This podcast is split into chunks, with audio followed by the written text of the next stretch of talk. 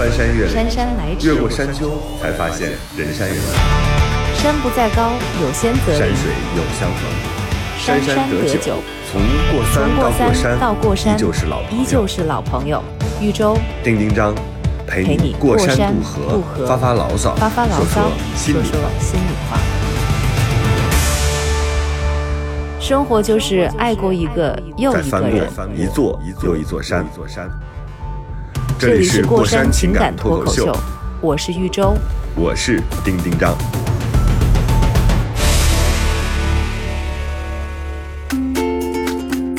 Hello，大家好，这里是过山情感脱口秀，我是丁丁张。大家好，我是玉州。嗯我们终于迎来了我们新一期节目，因为上一期实在录的太崩溃了，就是我碰到了两个就是无法安抚的装修达人，就是非要把自己的家打成毛坯之后再装成毛坯啊！我们欢迎一下我们这一期的嘉宾，未来有可能成为我们固定嘉宾的大水灵方玲，耶我又来了。他是不是？他烦不烦周周我？，他是不是反应慢？他是不是反应慢？怎么就反应慢了？你俩，你我我我这我这我这耳机新买的，特别为咱们节目斥巨资买的，斥资一百九十九呢。耳机绝对有问题。呃，各位亲爱的听众朋友，今天呢，我们这期节目的主题我先不说啊，我们可以先定一个就是旁逸斜出的主题。那个主题是什么呢？就是发现方龄反应有点慢。如果你觉得它有点慢的话呢，你可以在下边打有点慢啊，我们看看到时候有多少个有点慢，是不是方到最后，真的吗？证明我不是，证明我慢，那那目的是啥呢？不是，我有延时，没什么目的。就是在你们那我们边这个节目就是有的时候有点，有的时候有点无聊，有的时候有点有趣啊，但是大多数时候有趣，偶尔偶发的无聊。所以我们今天的无聊的点就是找找方龄有多慢。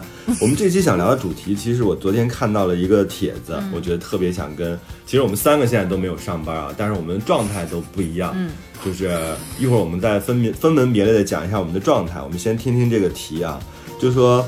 呃，他发布了一个报告，他说六成的上班族存款十万才敢辞职，他整个的这个标签是这个。他说，现在当代年轻人的裸辞状况是什么呢？当代职场十个人中有八个想裸辞，其中七个真的裸辞过，并且百分之三十二的 HR 天天都想裸辞，就是那个负责人力的啊。根据报告显示，导致职场人想裸辞的最大原因是心理委屈，其次还是工资不到位。所以我们可以一会儿啊，我们我们现在可以先讲第一个，就是他整个的这个关于裸辞的这个想法。他说，呃，他的数据是这样的啊，他呃裸辞的念头挥之不去。他说大家其实都一样，十个职场人中八个就想辞职，从来没想过的只有百分之二十一点六五。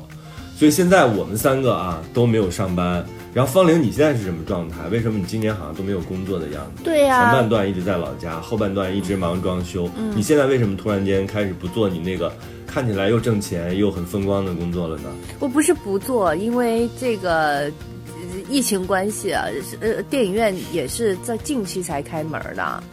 然后还有一个就是嗯因为、呃，大家现在还是不能特别多的聚众嘛。对，就是大家就是很多人去参加一个活动，其实是有问题的，也不安全。所以呢，基本上我们这个行业里面，呃，大部分的这样子的落地活动其实是取消的，嗯，大部分，而且呃嗯。并我觉得这不是挺好的吗？嗯。前之前一直都忙着，一年到头都不见天日的，现在正好让方玲缓一缓，挺好的。但是方玲，你自己内心对自己的工作有重新的定位吗？你有裸辞的这种念头吗？我不存在辞不辞吧？我觉得我这工作就像咱们说的一样，就是你现在存在裸辞吗？一周存在裸辞吗？就是我们其实就是自自由职业者，我是裸辞过了呀，裸辞过了嘛？就是我我是裸辞过了。我我自由职业者虽然就是虽然说我我有那个公司，然后呢，呃，其实社保这些东西也都在公司里，但其实从一开始来来讲，就是你就不存在一个辞职这个概念，就可能是我这个嗯嗯，嗯主持人这个职业和不在编制这个职业呃这个这个属性导致的。嗯对，所以我觉得我所谓的裸辞，我就消失，你看，就消失。你你你你多推个推找不个，着我。对你找不着我，或者是我推个几次不出现，我觉得大家都会有别的选择。所以，嗯，可能我们比这个从职场上真正裸辞退下来的人来更漂泊一些吧。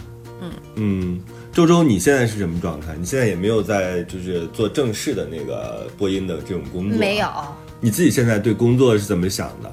我对工，我现在呃，尤其是这一两年停下来了之后，我突然觉得就是对职业有有有不同的看法。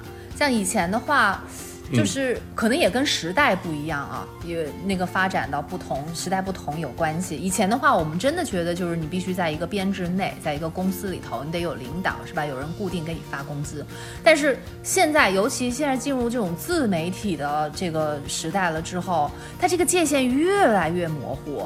他真的不许有有些人真的他自己一个人，或者是跟自己喜欢的、合得来的好朋友自组一个两三五人的这种小团队，他也能弄得风生水起的。真的不不是说嗯不是说会比跟以前差不多，是甚至可能比你在编制内、在公司内自己做一个职员那样会更好。所以现在选择比以前多很多，实在多太多了。它这个定义一下子就宽泛了很多。以前的话，我们老觉得说，哎呀，必须要削尖脑袋，要读一个好大学，然后有了文凭，我才能找到一个工作，因为公司人家会看你的文凭嘛。但是现在我发现，哎呀，你你渠道很多。你能够就是证明自己能力的渠道很多，然后你展现自己那个才能的舞台也很多，你挣钱的渠道也很多，就完全不像以前那么的呃狭窄了。现在真的很宽泛，所以不是说裸辞了就是。我我我不不天天去一个固定的地方，按时按点儿的上下班，我就就不是我的工作了。不是，现在很多人就把自己的兴趣爱好能发展成一个，呃，挣钱的事情。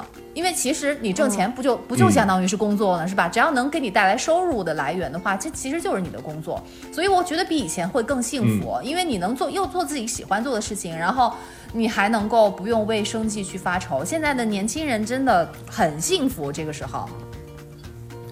所以其实我们当时最能找到自己自我内心退路的那件事情，其实已经消失了，就那个边界完全消失了。之前你还会认为说，哎呀，我所在这个公司最近这个行业不好，然后现在。这个整整个这我们我们现在这一块儿就不太好，你还可以有一个退路。但是其实现在你要证明自己的价值或者印证自己是否有用，你可以通过各种各样的渠道对所以其实你说现在，现在反而是工作变得更难了，不是更容易了，因为跟你竞争的永远都是一批在你自己可能那个领域当中最厉害的人，有可能是这样的。嗯，他不再是有原来因为有公司的状态导致你们产生了变化。嗯是的，你想，嗯，电台是吧？以前好像你只能从官方的这种媒体和渠道，就是得要有那个固定的一个频率，从收音机里面听到。但是现在的话，哇，那节目做的精彩的，粉丝多的好多都不是官方的电台，都是自己在那儿做，然后都都是都是普通人，包括还有像视频啊，嗯拍视频，你会发现那个。高手在民间啊，是吧？很多很多他他做的的对，甚至比这种这种专业的，就是大学里面学播音或者学主持、学那个摄影的专业的还要更好，甚至比他们更更灵光的人多的是，到处都是，随便拉出来一个人。所以我觉得现在这个平台给了所有人的一个机会，每个人都能够成功。嗯，所以我现在很痛苦，就是我侄女儿今年大三，呃，到九月份就大四了，他马上面临的就是要开始择业，然后要开始真正进入社会这样一个状态。我就最近啊，我都不太敢想这个事儿。你说我是给他安排一个，因为他学的是文艺编导嘛，那对于他来讲，我肯定是他一个很好的铺路的人。但我自己又觉得，哎呀，你自己是不是可以先闯一闯？用你自己的方法，因为这个对你未来，你决定在哪个城市，你要从事什么样的工种，是吧？你到底是跟一个那种巨大型的公司，还是自己成立一个自己的小公司，这都是选择，而且都非常艰难。我觉得你能帮，当然要帮啦。对啊，你帮他选择，因为你的资源会不一样，你的资源能够帮助他迅速得到成长啊。然后我觉得，如果就是嗯能够先就是到公司里头，我觉得可以去体验一下，因为你想要自己出来做，随时都行。然后你刚毕业的话，你可以嗯先去大公司里面的那种环境去体验一下，然后去了解一下，也可以建立一些人脉呀，是吧？知道什么是职场，对啊对啊？，知道啊，一个什么是职场，还有知道团队是怎么回事儿。对，对吧然后嗯你你也得认识，多认识一些，对，是这样，多认识一些人，然后你自哪怕你自己再去组建一个团队，那也是以后的事情。就是我我是觉得你你进入嗯从职场，然后出来出来做这个，反而就是挺容易的一件事儿。但我觉得先先可以去了解一下。嗯嗯，所以我们接着看这个报告啊，它第二页就说，不确定激增的不确定性激增的二零二零年，职场人对待裸辞的态度更加谨慎了。就在二零一八或者二零一九年的时候，其实大家对辞职这件事情好像想的比较轻松啊，但今年因为整体状况不一样，然后所以它数据产生了变化，百分之六十点八八的人会觉得。会更谨慎的做决定，就更不敢辞职了。在二零二零年，你们有这种感觉吗？好像是今年确实肯定有，人会比较困难一点。嗯，嗯，方林，我因为我之前我我们俩聊过，就说你自己也觉得主持这件事情好像是你已经有点像熟练工了，就是你自己有过这样的困惑。当时二零一九年年底的时候，你其实做过一个，就内心好像做过一个小的决定，你跟我透露过一点儿。嗯，二零二零年你有改变吗？我觉得没有改变，我觉得反应慢不慢？你看，反应慢不慢？扣一，觉得反应慢的扣一，没有，我觉得没有改变。就这，你其实也有人问我说，你着不着急啊？就是你看这个疫情，其实大半年过去了，转眼就到快到十月份了，着不着急啊？我很奇怪，我我小时候会碰到这样子的情况，这么长时间不工作，我是非常焦虑的。我现在一点都不着急。我觉得这个东西跟我年纪有关，嗯跟我心态也有关。比如说在疫情，呃，跟你家在装修也有关。跟我在学车也有关，我终于有本儿了。然后呢，莫啊，今年你可以啊，收获。对，得干点自己就是以前没时间干的事儿。然后中间呃，有有人找我去做直播，无论是这个嗯所谓的直播带货，还是做这个嗯电影的相关方面的直播都有。但我一直没有下场做，是因为就是我自己呢是一个重度纠结患者，还有一个因为就是说，其实我、嗯我觉得好像我没有那么着急。这个东西是我自己内心的，我已经很长很长时间没有发朋友圈了。我在想说，嗯我我那天看陈坤一个采访，特逗。那是个以前的采访，陈坤说，在我最红、最红、最红，当然我不是我不是红啊，他说我在我最红的时候，我曾经强迫自己停下来，推掉一些东西。我在、嗯我在可他那个主主主持人就问他，就是是易立竞，就易姐就问他说，那你想大概就是意思就是说，那感受呢？他说，我我觉得我对名和利是有极大愿望的，大概是这个意思哈。嗯陈坤他这个操作，你比比如就你乍听很迷，说你在你最红的时候推掉一些东西，为了证明什么呢？他为了证明自己没有这些东西，看到别人拿到比自己好的资源，自己心里是什么想的，了解自己。他想在那个过程当中了解自己是到底是个什么样的人。如果我就是对名和利有欲望，我就去追求；如果我觉得，哎，没有，我挺舒服的，那我就对，就他其实是在一个找寻自我的过程，我觉得挺逗的，他这个答案。所以呢，我也在想说，你看我能闲到什么程度？我我是不是说像以前一样脚不沾地，就是就是可以，就是是我最好的状态？我如果真的能闲下来，并且觉得闲是一件很有乐趣的事情，或者是说我真的去找一些生活当中的事情去做，我也可以，那我就知道我的底线在哪。就还是跟上一期装修是一个感觉，就是说你试试看，你才能做选择。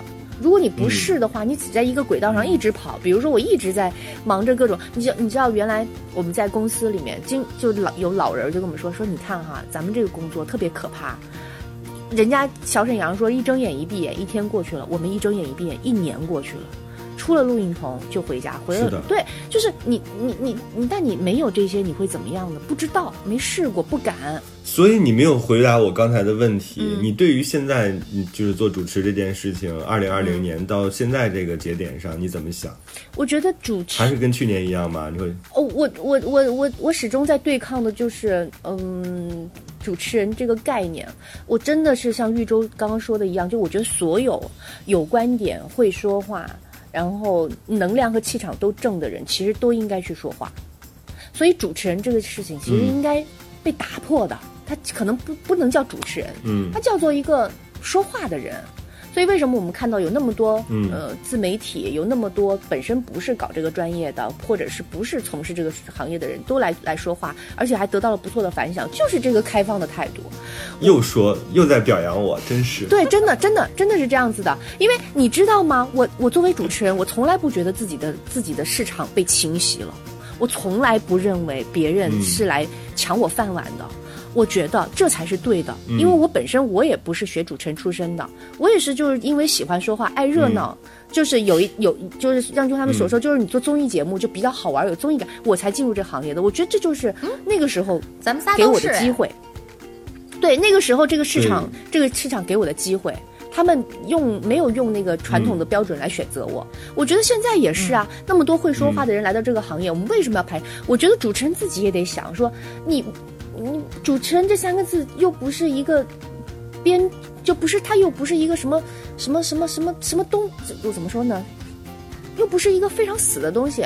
只要会说话的人，他获得了别人的认同，他就应该是要去说话。所以我觉得这，我从来不觉得别人在清洗我，而且我也觉得这是鞭策我的一个方式。我、嗯我不会放弃自己成为一个说话的人，我可能会放弃自己成为一个单纯的主持人，就不是可能会放弃，我已经放弃了。我不想再做一个单纯的主持人，我想成为一个有有观点能输出。我觉得我觉得我自己的人生其实可以给跟很多人是是有一个平行的东西，你而且你可以很好的表达出来的话，这就是一种财富。所以我觉得做一个说话的人是我嗯这一生都不会放弃的事情。太好了，你可以来我们这儿练说话，然后练反应。我反应现在慢吗？生活就是爱过一个又一个再人。翻过一座又一座山。这里是过山情感脱口秀，我是玉州。我是丁丁张。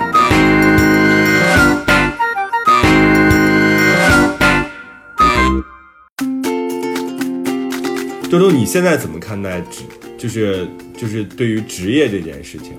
就是你现在，比如说啊，我我昨天就遇到了一个问题，当时好像方玲还在场，就有一个朋友，啊然后他们我们仨在一起，他问我，他说你是原来是有很多资源的，你也见过大场面，然后你也可以做这个很好的商业上的事情。你你觉得就是你现在当一个三流的或者是不入流的作家更爽，还是说你那样更爽？他问了我这个问题，就是对我来说是一个叩击心灵的问题，我觉得挺，哎呀，我当时我有点沮丧，嗯哼，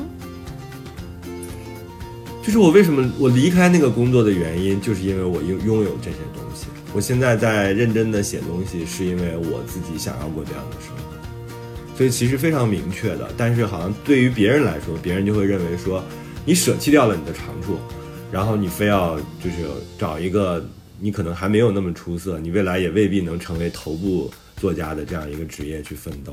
像周周，你也是，你原来是很有声名的，对吧？你是有名有利的，就是别人提起你来都是很响亮的。那我现在也问你一个可能会让你觉得有点沮丧的问题：你现在天天在家打毛线，你是什么样的想法？我很享受啊，我很喜欢我现在的状态啊。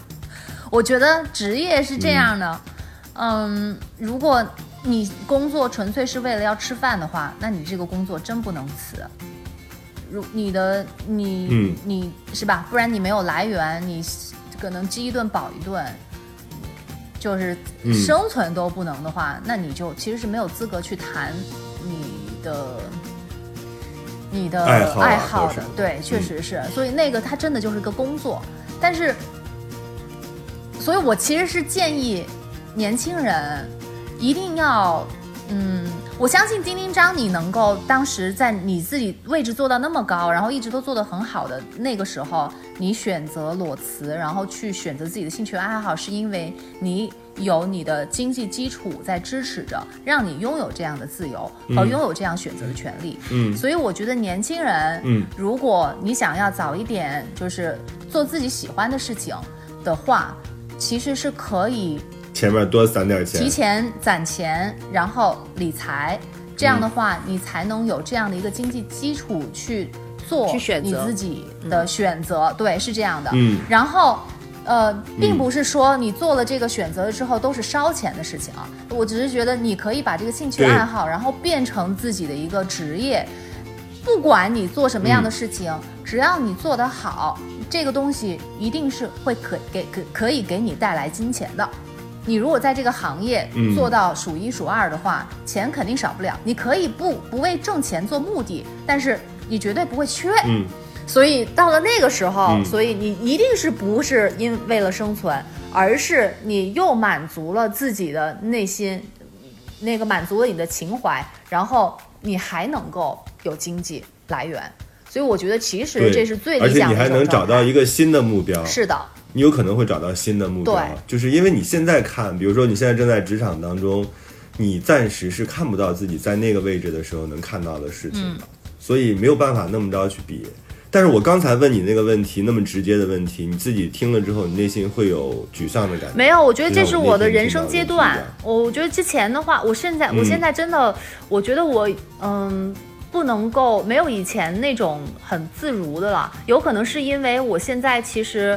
嗯，比以前会懂得更多，或者是感受的更多。我反而没有以前那么愿意去嗯表达。我有些甚至我以前的话，可能脑子都不用想，然后就说，哎，然后有些人哎还挺喜欢听的，就觉得哎好像还挺单纯。但是现在的话，我反而会有一些很多东西，我不，我做不，我感觉我做不到，不能像以前那么自如的去表达出来。我我觉得有些说不清楚了，啊，我很理解你，是？吗？我很理解你有，对话了，对，因为原来我很容易输出观点，但我现在认为，有的时候这个观点很难总结出来，对，有的时候我觉得大可不必讲出来，是的，就是就没有必要，嗯嗯，所以我我没觉得我 年人，还又成熟又发福的中年人。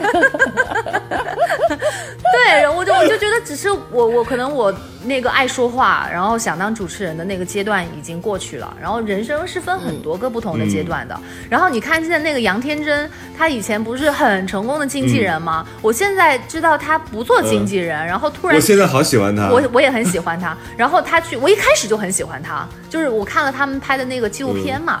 就是他在里面，然后我就觉得，哎，这个人很自信，很特别，我非常的欣赏。然后我倒是看那个脱口秀，我才知道他已经就是等于相当于是改行了，所以做我大码女装去对，了，所以我就嗯其实挺好奇的，就尤其像是本身在原来的那个行业又做得很成功的。他们是在什么样的一个时间节点？就是丁丁章有这样的经历，在什么样的一个时间节点决定要去结束它？嗯，然后去选择另外一个行业做，就做做重新做一个开始，是什么契机让你做了我这样的告诉你？，嗯，我告诉你，周周就是有太多的其他的，就是他自己那一方面的气质吸引的人在寻找他了，是这个问题，不是说光自己在那一刻，哎，觉得我自己做这个好像有点熟练工了，是他自己传达的另外的部分，比如参加真人秀，他的综艺感，他自己就是成为明星的，就是成为。像艺人一样的经纪人的这个这个趋势啊，越来越强，然后有很多人对他提出了抛出了橄榄枝，嗯，导致他开始做这个决定。对，你想想，如果杨天真他没有上那个真人秀，他也没有就是去干自己就把自己品牌化的这个过程，那你说为什么脱口秀大会会找他呢？他笑到鹅叫这种东西会上热搜呢？她其实是另外一个东西在向他发出需求，所以她其实其实还是一个被比较看到自然的过程，被看到，他以另外一种形式被看到了。嗯，哎，但是他做艺人和做大码女装是两码事儿，大码女装是个生意啊。嗯，这说明他还就是还是有自己的那个价值取向吧。嗯，就像你让我再我再红，我也不可能去做装修，对吧？就是，嗯，但是 他自己在他红的范畴之内，他要觉得这个东西他很喜欢，那可能就是这样做的选择。我们接着往下看报告啊，然后果然像周周说的，就是所有的人裸辞之前呢都会存钱，然后超过百分之五十五的九零后资产可以支撑职场的空白期三个月以上。你哎呦说中国的小孩多可怕？嗯啊，我觉得好心酸百分之五十五。的九零后，他们心酸吗？你你昨天看到那个微博了吗？你们俩你们俩跟我一起心酸一下。就有一个人说说，所有的男孩小时候的梦想都可可都不是买车买房。嗯都是拯救世界，都是拯救世心酸界。吧？我觉得女生其实有的时候很很心酸的。嗯，但是这就是现实。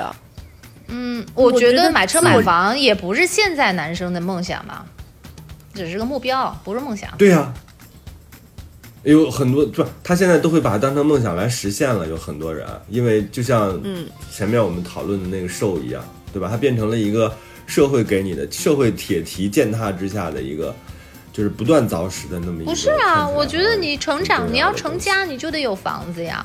然后买车，现在这个也要不然你怎么像是一装修嘛个必需品啊，车也是必需品。这是这是你成长的过程当中，你的生活中要配齐的东西，这是设备。我不觉得这是变成了他理想当中的那种梦想，这是一个成年人的一个目标。但是对于很多人来说，这就是他的一个，就是不仅是目标了，成了他奋斗的原因，这很可怕的，尤其是在北上广深，是吗？是这样价格又？很高。是的，是的，一个房子真的太房子买不起如果一个人不依靠家里，一个九零后，他至少奋斗二十年。九零后他家里头有很多支撑啊。我四十岁才买了第一套房，就是这样的。就你自己稍微有点喜欢的，还不是说你自己理想中的住宅啊，不是住宅了，你哪有什么宅？好，接着说啊，他说百分之二十六的九零后资产可以支撑职场的空白期长达一年，所以现在九零后跟我们的理解真的不一样啊。还有就是，呃，社会毒打很有用，步入社会一年，年轻人就意识到存钱的重要。嗯你看他们跟我们当时那种月光族可真的不一样了啊！谁月光月光族，你月光吗？我之前是月光族，啊，我太月光了。我不仅月光，我还就是就是寅寅吃卯粮。天哪！你挣那么多，你还能月光啊？你的这个月光比别人难度可大呀！你那些钱你要每个月都花完，就现在很想去帮他花我职场前十年都是这样的。他说他之前我，职场前十年至少是这样的。哦嗯，哎，等一下，百分之二十六的年轻人，然后他们的资产可以支撑辞职之后三个月，那另外百分之七十几的人呢？不，百分之五十五可以支撑三个月，哦啊然后百分之二十六可以支撑一年。哦，一年，嗯，哦，所以就更多的人就其实是有的人钱少的，存钱会嗯，对，但是有一部分百就是三分之一的人，他们其实是可以留一些钱让自己一年不工作的，所以这是他们辞职的勇气啊。嗯，然后他们同时我们会发现，九零后和九五后并不比长辈们更爱花钱，他们都会随手存一点钱的。这个很好啊。我觉得年轻人就应该存。嗯我跟你讲，哪怕是每个月几百、一千的，你越早去做这个理财，你后面的底气就越足。真的，这几百块钱不少了，真的不少了。演致命女人那个刘玉玲，她之前不是有一段非常著名的讲话吗？那个东西就是我不要基金，就他给自己年轻的时候就在不断的存钱。嗯，她说这个钱是干嘛用的？不是说让我去消费，让我去买那些包包的，是让我在我觉得不爽的时候，我可以提出来一句话，就是我不要。嗯，我觉得这个其实是一个挺好的，就是有的时候我们。我我们那个时候好像没有这个意识啊，因为那个时候媒体也没有那么发达，你不会每天接触到各种各样新的思潮，就是你你就花钱也就花了。但是现在我觉得大量的年轻人，他们每天都在阅读很多很多的信息。你要知道说，永远给自己稍微，包括像疫情这种突发的情况，你说公司如果突然倒闭了怎么办？或者是说你自己的公司暂时接不到钱怎么办？那个就变成了你你储备的一个非常好的资本，你就可以对很多事情说不了。你就不会陷入到一种非常纠结和就是恐惧的状态当中。我觉得这个是对自己有帮助的。嗯，存钱一定是就是我觉得无论在哪一个时代，从我们爸爸妈妈到我们的弟弟妹妹，甚至更小的小朋友，就是它一定是一个主题。嗯我我觉得我自己在北漂，或者是因为我从上海搬到北京，都是在大城市，就是我从我自己的经历当中，嗯能够非常明显，就是我真正感觉到能够放松下来一切的那个时刻，就是我觉得我的我还挺有一些存款和积蓄的时刻。就是我现在回想起来，就我之前曾经算过，如果我真的失业了、没工作了，我能能够我的钱能够支撑我过什么样的生活，能够过多久？我认认真真算过这个账。当我发现我可以的时候，我是真的能够把自己放松下来一部分。你现在能过多久啊？按照你现在生活水准，我啊，这个现在我又进入到另外一个阶段了。对吧？因为我买房了，解放前生活就是爱过一个又一个人。再翻过一座又一座山，座山。这里是过山山情情感脱口秀，，我是玉州。我是丁丁张。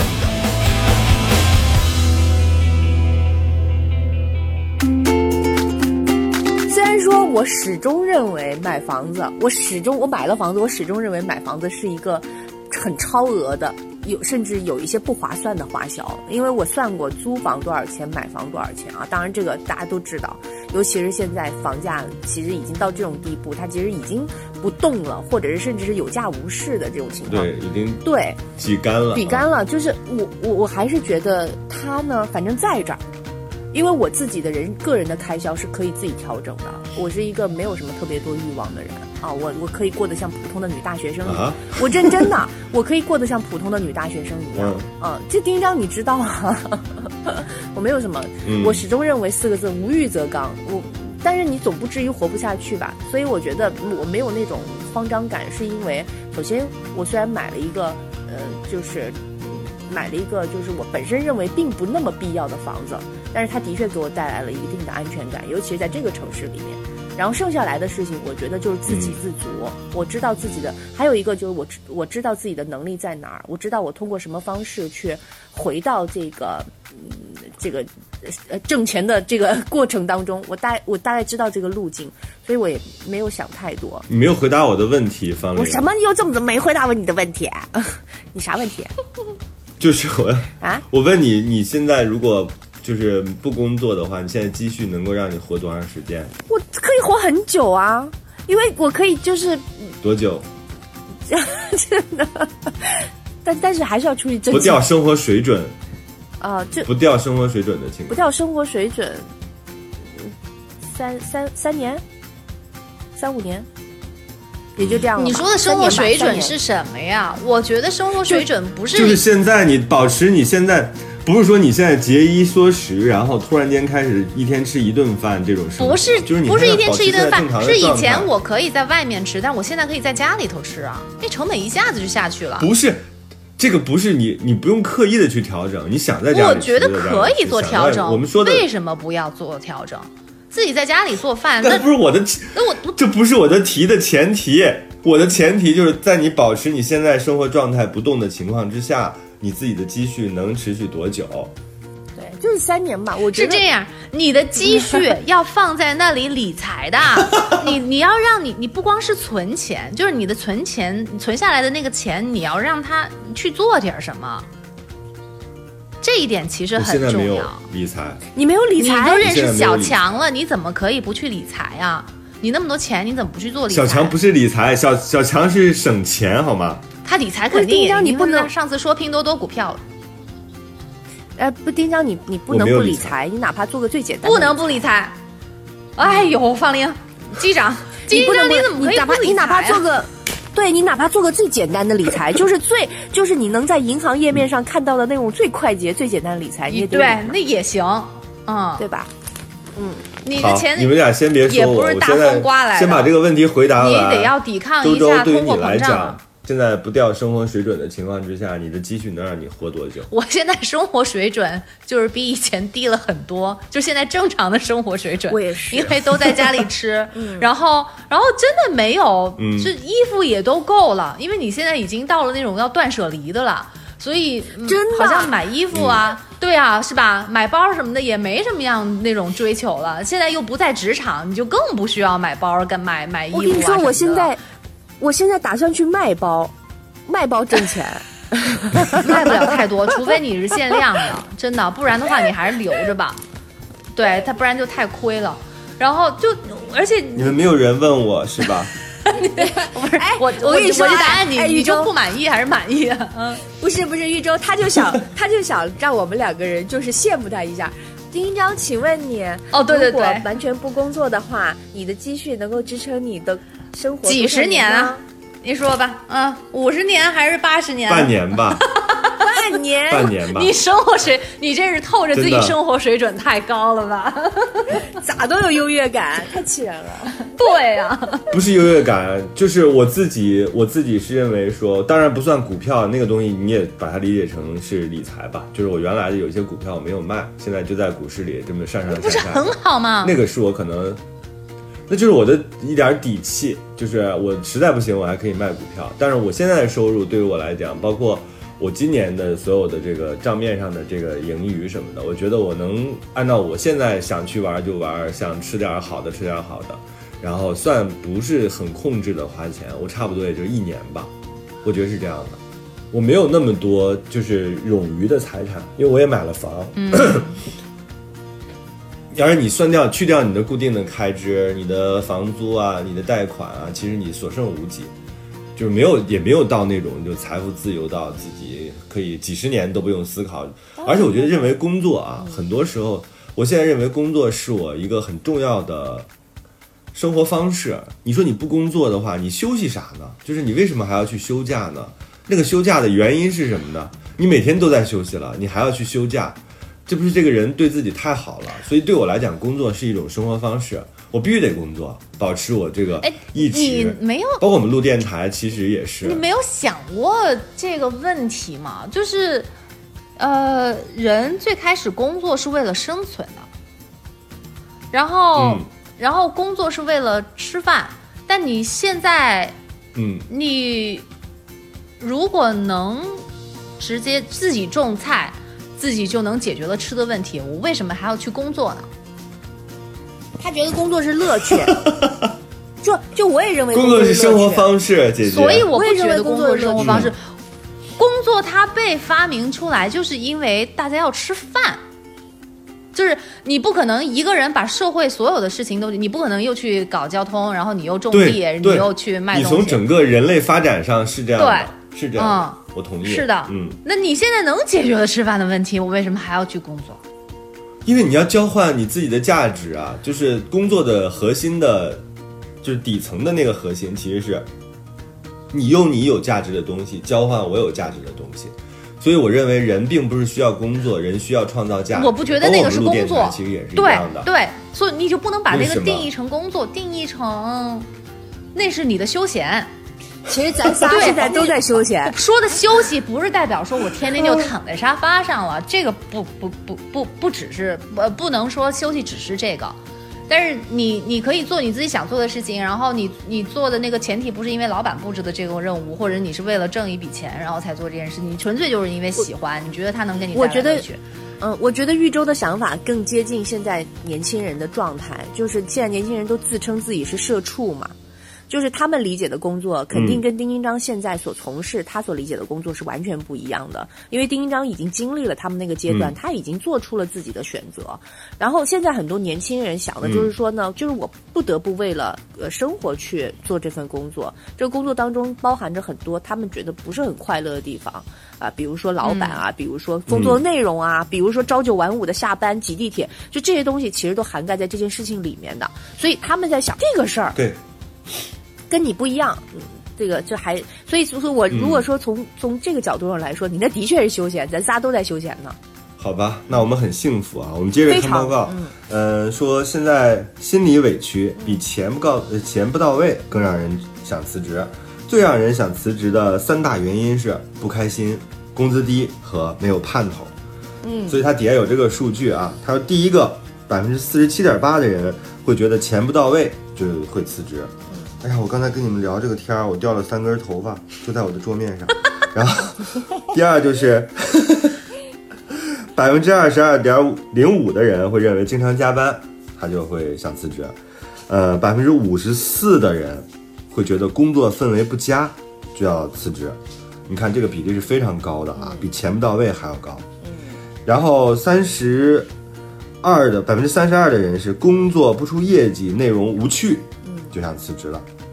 然后百分之四十四的人会觉得看不到升职加薪的希望，就辞职。百分之二十二的人会觉得身体健康出现问题，然后百分之十八的人会觉得工作影响了家庭生活，会辞职。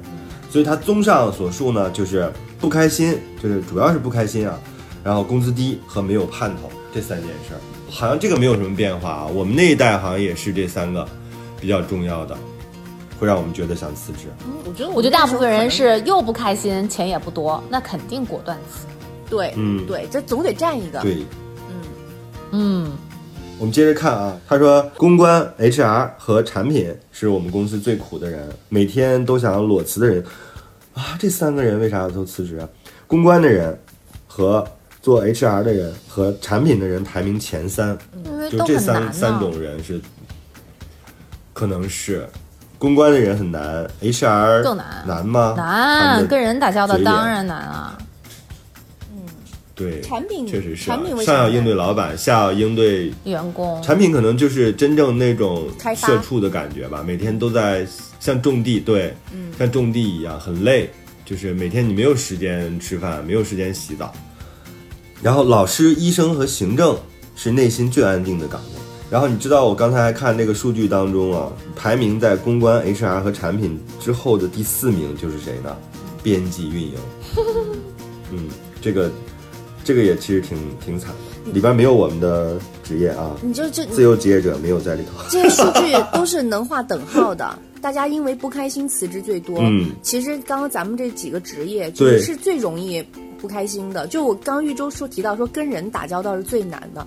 其实你看现在年轻人的工作当中，我觉得很多人为什么说社恐？社恐有的时候他不是说他本身就社恐，他是因为接触了他才社恐，就是嗯，这太复杂了。就是我我还是觉得，就是现在的这个呃，在这个社会上，很多年轻人面临的这种比较，这还是有点参差不齐的哈。因为你面对的很多事情和人的判断是人的人的品质参差不齐的，我觉得会产生一些质疑，所以才会社恐，所以才会害怕跟人接触，产生了不开心，造成辞职。我觉得这就是，嗯，这这就是就是他们一个整体的原因。还有，我觉得现在的年轻人，就像比如像我表妹啊，就是表弟这些这些九零后啊，或者是甚至更小的小孩，他们对开不开心，对跟人打交道开不开心，很看得挺重的，需求更大了。比我们需求大。嗯我们那个时候会觉得，就是嗯，可能钱更重要。我觉得对于八零后来说，钱可能是比九零后更重要的，因为我们的父母在那一代，在他们那一代，并没有，并没有像九零后的父母一样，呃，可能得到更多的嗯赚到钱的机会，所以我们对钱的需求更重要，我们会嗯忍耐。但九零后他会对开不开心看得更重要，而且是很直接的，是的会表达出来。啊，有零零后就更更更那个什么了，嗯对，所以我觉得大量的这种辞职的原因，其实还是因为时代人有有变化的。生活就是爱过一个又一个人。再翻过一座又一座山。这里是过山情感脱口秀，我是玉州。我是丁丁张。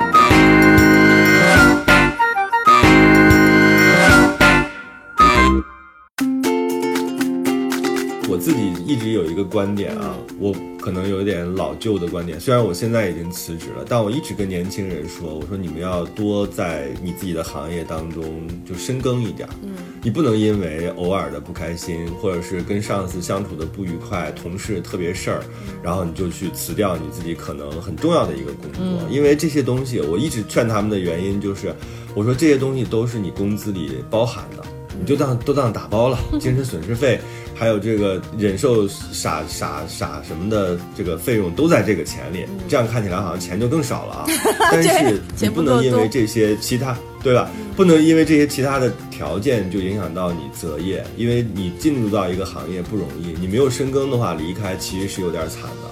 我特别崇，就是之前我一直在说一个理论叫微波炉理论，希望你在微波炉里转够足长足够长的时间，因为我自己每天都在转东西，转东西的时候，你会知道，等你当你看着那个四十秒往回倒的时候，你觉得那个秒数是非常非常慢的，但必须得要叮的一声的时候，它才真正的能熟。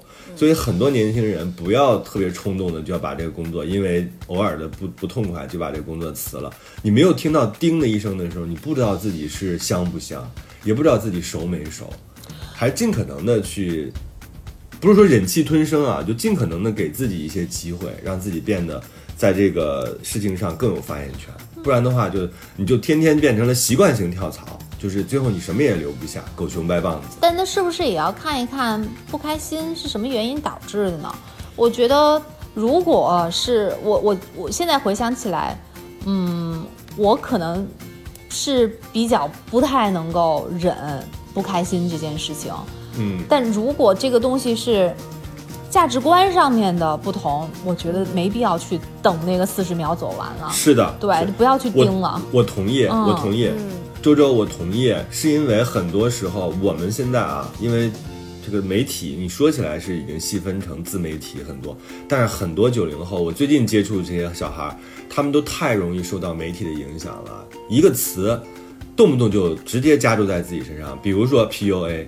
他就会认为说，哎呀，我的领导在 PUA 我，其实那都是正常的管理方法。就是我做过领导，我也做过下属，我们都接受过那种来自上层和给到下边的这个压力，他就会把这个东西套在自己的身上。就是他理解的那个不开心，跟我们所说的那个不开心其实大相径庭。是的所以我觉得啊，我刚才那个观点支持在哪儿呢？就不是说让你在那忍受职场霸凌，你也要留在那儿听那个叮的一声，就是你稍微的给自己那个欲放的宽一点，因为很你只要跟人打交道，总会有各种各样的。对，是的，对，不要太矫情，不要太把这东西放大，动不动就说别人 PUA 我啊，然后别人霸凌我，我觉得这太过分了。就这样的话，你会让那些真正受害的人无处伸冤，你动不动都是。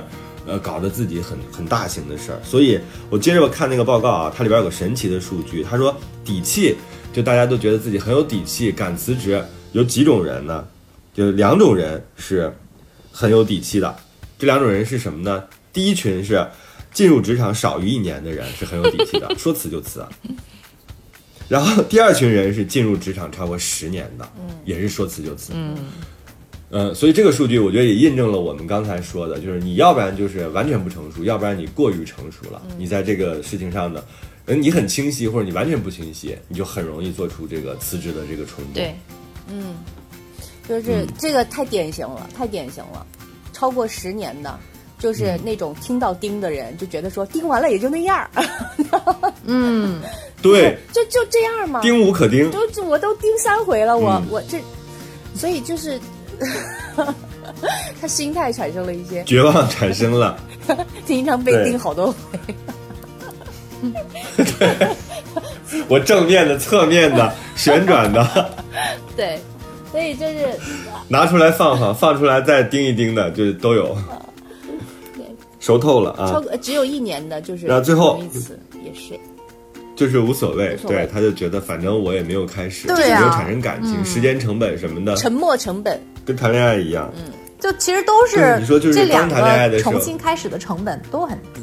好，最后他这个报告说了，他说任何事情上的任性的底气都来自于钱，职场上也是一样的。超过六成的职场人表示，兜里有十万以上就敢说走就走，我觉得挺好的。这个数据啊，十万以上说走就走，其实也挺有勇气的。对，我觉得在大10万以城市的上对话于，十万稍微有点儿，你这房租都不够够不了几个月吧？啊你们之前是有多有钱啊？你们这些女孩儿，我自己在我三十岁没有写书之前，我的存款不会超过十万块的。我不知道我每天都在干啥。三十二岁，我印象很深。但是十万块在，我买完第一辆车就没有任何钱了。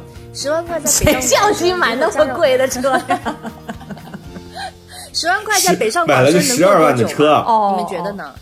你说北上十万块吗对？啊，十万块在北上广深加上房租，它能过多久半？年吧。就不不，我觉得就算是你，比如说跟人合租，嗯顶多也就是跟人合租，顶多也就是两年。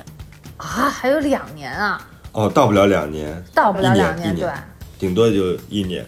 嗯，因为我们那天看了一个数据，就是在北上广深，如果你想租到一个自己喜欢的房子，一个人住啊，在北京你要付出的钱是多少呢？是你工资的百分之九十七。干脆那百分之三也别要了吧，有什么好要的呀？所以其实每个看起来好像挺花枝招展的、舒适的人，可能都有你背后不知道的啊。就是看起来裸辞的我们仨，看起来就状态完满啊，其实内心都有自己的焦灼。就是工作这件事情呢，是终生都要去终生做的，永远不要觉得说自己有钱了，就是是吧？就是他永远都需要你不断的去输出价值。所以今天我们聊一聊裸辞的话题。如果你现在正处于一个，哎，想辞职又没有没有想明白的状态的话，我的建议啊，还是你综合一下，好好看一看自己到底需要什么。嗯嗯，周周，你说了跟没说似的。当然，你做什么事情、做什么决定，你都得要好好的去考虑一下呀。嗯，裸辞的这个，我是觉得现在选择真的太多了。我我如果我是二十多岁，我觉得可以更大胆一点去做更多的尝试，嗯，然后只要你是就是真的有能力的人，你不会在一棵树上吊死的，你在哪儿你都能成功，所以勇敢的去试吧。嗯，我是想勇敢的去试了。对，嗯，我 我是想跟那些。我是想跟那些，就是刚刚我们说的一个数据，一个是工作不超过一年，一个是工作超过十年。我觉得工作不超过一年，年轻人其实根本不用咱们咱们来说，就他们自己心里可清楚了。因为刚刚说的嘛，就是我没有什么代价，没有什么成本，社会会毒打他。毒呃，就算被毒打，我年轻啊。其实我反而觉得那些工作超过十年的人，他们才是真正在辞职这件事情上，可能在深夜里面辗转反侧、夜不能寐的那那伙人。就不是每个人都是丁丁张的，嗯，我觉得丁丁张做出这个决定也是花了相当长时间去反复的思考和找自己内心的感受。是的，是的。但是生工作十年的人，要不要真的去辞职，去转一个方向做自己想想做的事情，或者是进行一个其他的人生选择？我觉得，反正我觉得还是要，还是要，因为当你到十一年的时候，你会觉得十年是更好的时间点。当你有这个想法的时候，嗯，你会永远觉得。他还他一直在，就是不会消失的。就及早理清自己的想法，如果要走，就早一点，不要在乎沉没成本，因为只会待越久，成本只会越高。嗯，是的，嗯，就跟谈恋爱一样，你沉溺在那儿，就会浪费你很多的时间。嗯，这让我想起来我们之前另外一个嘉宾，他的睫毛他说的一句话，他说：“人其实很难一无所有的。”所以。我刚才周周说我说的等于没说，但是我觉得这句话可以当成我自己对这件事情的看法。就不管你现在多焦虑，觉得自己未来可能会衣食无着，但你很难一无所有。只要你有手有脚有脑子，是的，还是能踏出一片新天地。对，又健康又健康，早点睡，然后按时吃。对，就对，定期体检。你的反应稍微快一点。定期体检，还真是真的好。对。对，好了，我们这期就是这样。然后我们实习主播方玲度过了第一期的实习期。哦，我们下 哎，这样，好严格呀。我们下期和下下期依然会和方玲一起搭档。我们看看最近要聊什么话题，大家有什么想互动的，也可以在我们的节目下边留言，我们都能看得到啊。就嗯，好，我们下期见。这里是过山情感脱口秀，我是丁丁，我是玉州，下期见。我是方玲，我是 下期见嘛，见。方玲真的反应慢，请扣一。好了，谢谢大家，下期见。方玲，我下次给你一个那种有线的耳机，好吗？贵吗？要还给你？不贵，我给你，我给你。生活就是爱过一个又一个，再翻过，不用一座送你送山，送你山。这里是过山情感脱口秀，我是玉州，我是丁丁张。